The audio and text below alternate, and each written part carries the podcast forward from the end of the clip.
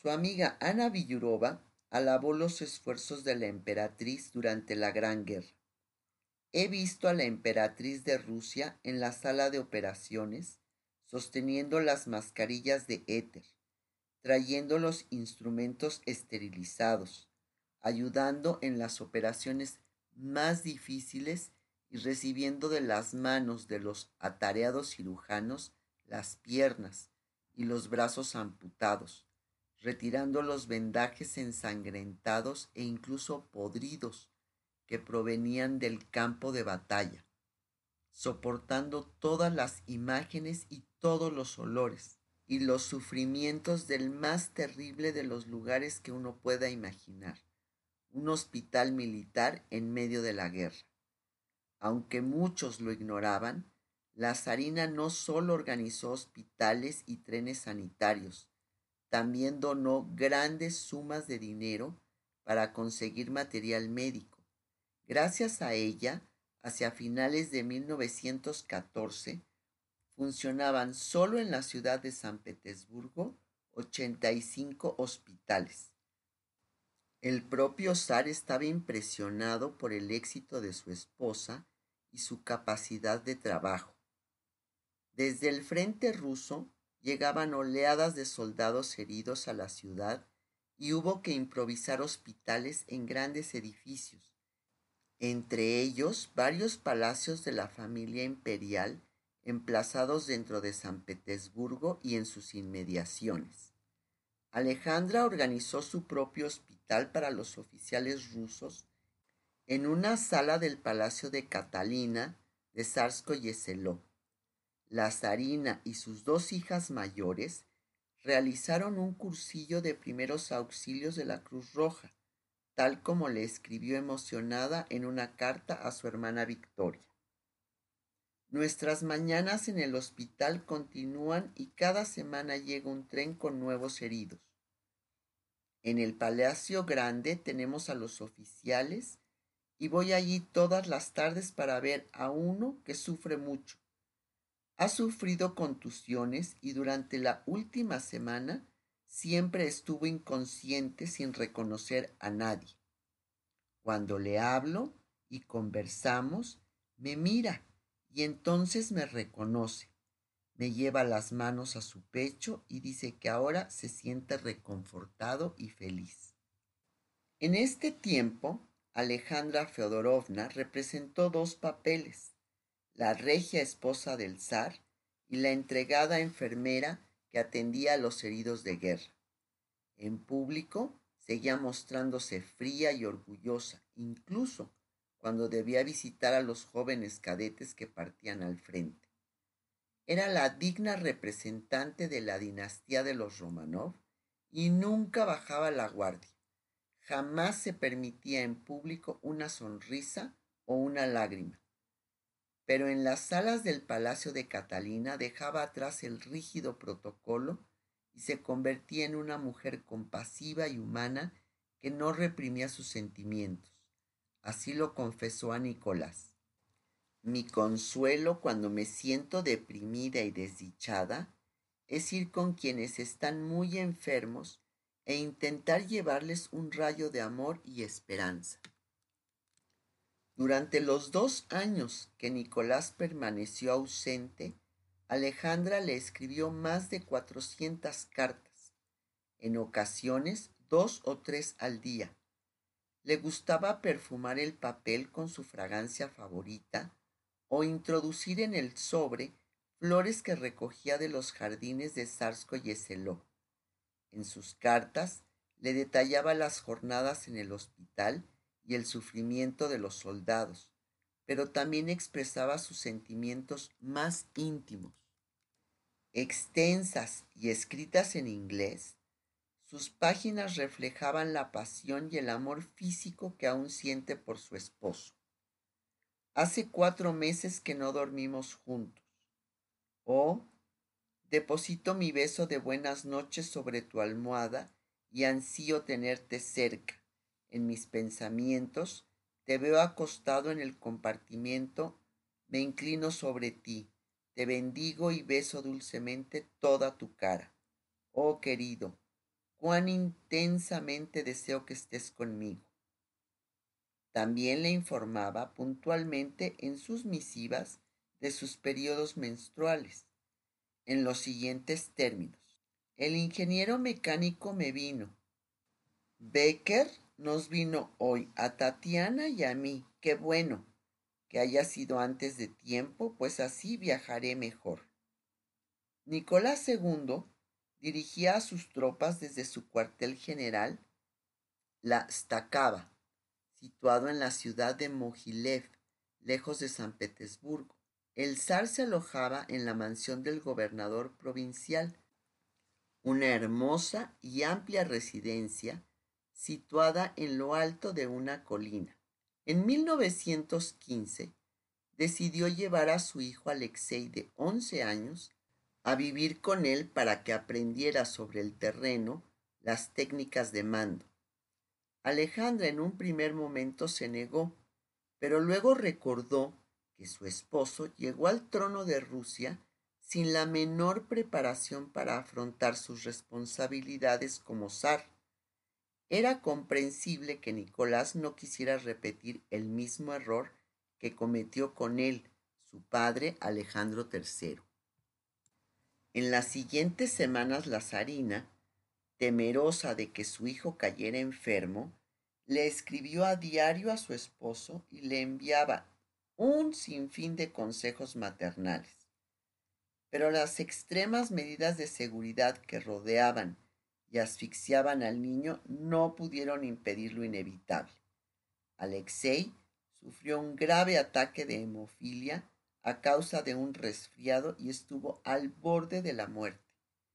Cuando regresó con su padre al palacio de Alejandro, los médicos le dieron pocas esperanzas. El pequeño podía morir en cualquier instante. Una vez más Alejandra, desesperada, recurrió a Rasputín, quien se presentó en el palacio y fue directamente a la habitación del niño. Tras permanecer un rato al borde de la cama, mientras los zares a su lado oraban de rodillas, dijo, No se alarmen, no sucederá nada. El campesino abandonó el palacio y Alexei, que había estado sufriendo lo indecible a causa del dolor, se durmió. La hemorragia se detuvo durante la noche. Para la zarina, Rasputín había obrado otro nuevo milagro. Durante la larga ausencia de su esposo, Alejandra hizo algo más que organizar hospitales y atender a los heridos. Cuando Nicolás abandonó la capital rumbo al cuartel general, dejó a su esposa al frente del gobierno. Una decisión descabellada teniendo en cuenta que la zarina no tenía experiencia política y creía que la Duma y los ministros eran enemigos. Ajena a las críticas, se sentía orgullosa de poder ayudar a su marido en tan difíciles momentos, tal como le indicaba en las cartas que le escribía. Amor mío, estoy aquí. No te rías de tu tonta y vieja esposita, pero ella tiene pantalones invisibles. Para la zarina lo que Rusia necesitaba era firmeza y preservar la autocracia por el bien de su hijo, el príncipe heredero. La torpe influencia que ejercía sobre el zar queda reflejada en los consejos que le daba, tratándole como si fuera un niño. Juega al emperador. Recuerda que eres el autócrata. Háblales a tus ministros como Señor. Sé como Pedro el Grande. Aplástalos a todos. No te rías, niño malo. Deseo tanto ver que tratas así a quienes intentan gobernarte, cuando eres tú quien tendría que gobernarlos a ellos. Lejos de sentirse molesto porque su esposa lo reprendiera, al zar le hacían gracia sus palabras y le respondía firmando sus cartas. Te quiere tu pobrecito y débil esposo. Embriagada por el poder que ahora tenía, Alejandra no dejaría de dar órdenes directas a su marido y emitir juicios políticos, mientras Rusia se precipitaba al abismo. Su interferencia en los asuntos de gobierno le granjearon muchos enemigos, pero la zarina creía que sabía muy bien lo que le convenía a Rusia. En 1916 le escribió a Nicolás, ¿por qué me odia la gente? Porque saben que tengo voluntad y cuando estoy convencida de que algo está bien, no cambio de idea. Los que me tienen miedo, los que no me miran a los ojos o están haciendo algo malo, nunca me quieren. Pero los que son buenos y leales a ti con honestidad y sencillez, sí me quieren. Fíjate si no en la gente común y en los militares. Todos los miembros de la familia Romanov sabían que el fin estaba cerca.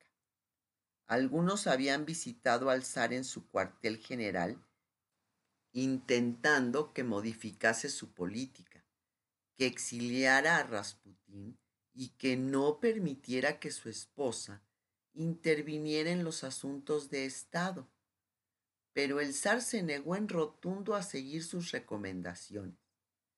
En otoño de aquel año, la gran duquesa viuda Isabel Feodorovna, vestida con el hábito gris de su orden, abandonó de nuevo su convento de Moscú para hablar con su hermana.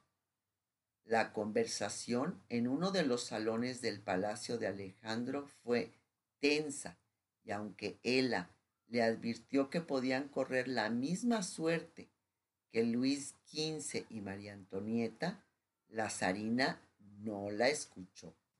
Fue el final de la relación entre ambas hermanas que no volverían a verse.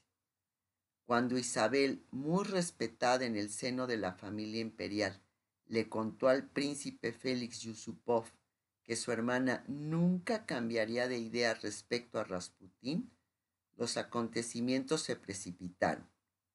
Fue entonces cuando el príncipe Félix, el gran duque Dmitri Romanov, primo del zar, y un integrante de la Duma conspiraron para asesinar al campesino, le invitaron a cenar al palacio de los Yusupov de San Petersburgo, propiedad de la familia de Félix, donde le sirvieron vino y pasteles envenenados. Viendo que no le hacía efecto, le dispararon con un revólver para acabar con su vida. Los asesinos arrojaron de noche su cuerpo al río Neva. Cuando unos días más tarde la zarina se enteró de la muerte de Rasputín, se quedó en estado de shock. La idea de perder a la única persona que ella consideraba indispensable para la supervivencia de su hijo, unido al horror de descubrir que detrás de su asesinato estaban algunos miembros del clan de los Romanov, la hicieron venirse abajo. El zar se sentía tan aterrado como ella. Rasputín había dicho a la zarina en más de una ocasión, si muero o me abandonas, perderás a tu hijo y tu trono en el plazo de seis meses. Como castigo, Nicolás II ordenó el destierro de Félix a una propiedad en Rusia central y Dimitri fue enviado al frente en Persia. El gran duque Pablo, tío de Nicolás, rogó al zar que no castigara a su hijo Dimitri con tanta severidad, pero éste le respondió, la emperatriz no puede permitir que lo liberen. Esta negativa tensaría aún más las difíciles relaciones entre el matrimonio y el clan Romanov. Las puertas de Sarsko-Yeseló se cerraron definitivamente a los familiares del zar. Nicolás y Alejandra estaban cada vez más solos y aislados. La zarina desconsolada enterró a su protegido en un rincón del parque de Sarsko-Yeseló, en presencia de su viuda y de sus hijos. Antes de cerrar el ataúd, depositó un ícono firmado por los zares y sus hijos y una carta escrita de puño y letra por la propia emperatriz. Durante las semanas siguientes a su muerte, Alejandra apenas abandonó sus aposentos y pasaba horas enteras llorando. El asesinato de Rasputín fue un duro golpe para ella, pero no la destruyó ni la apartó de la política.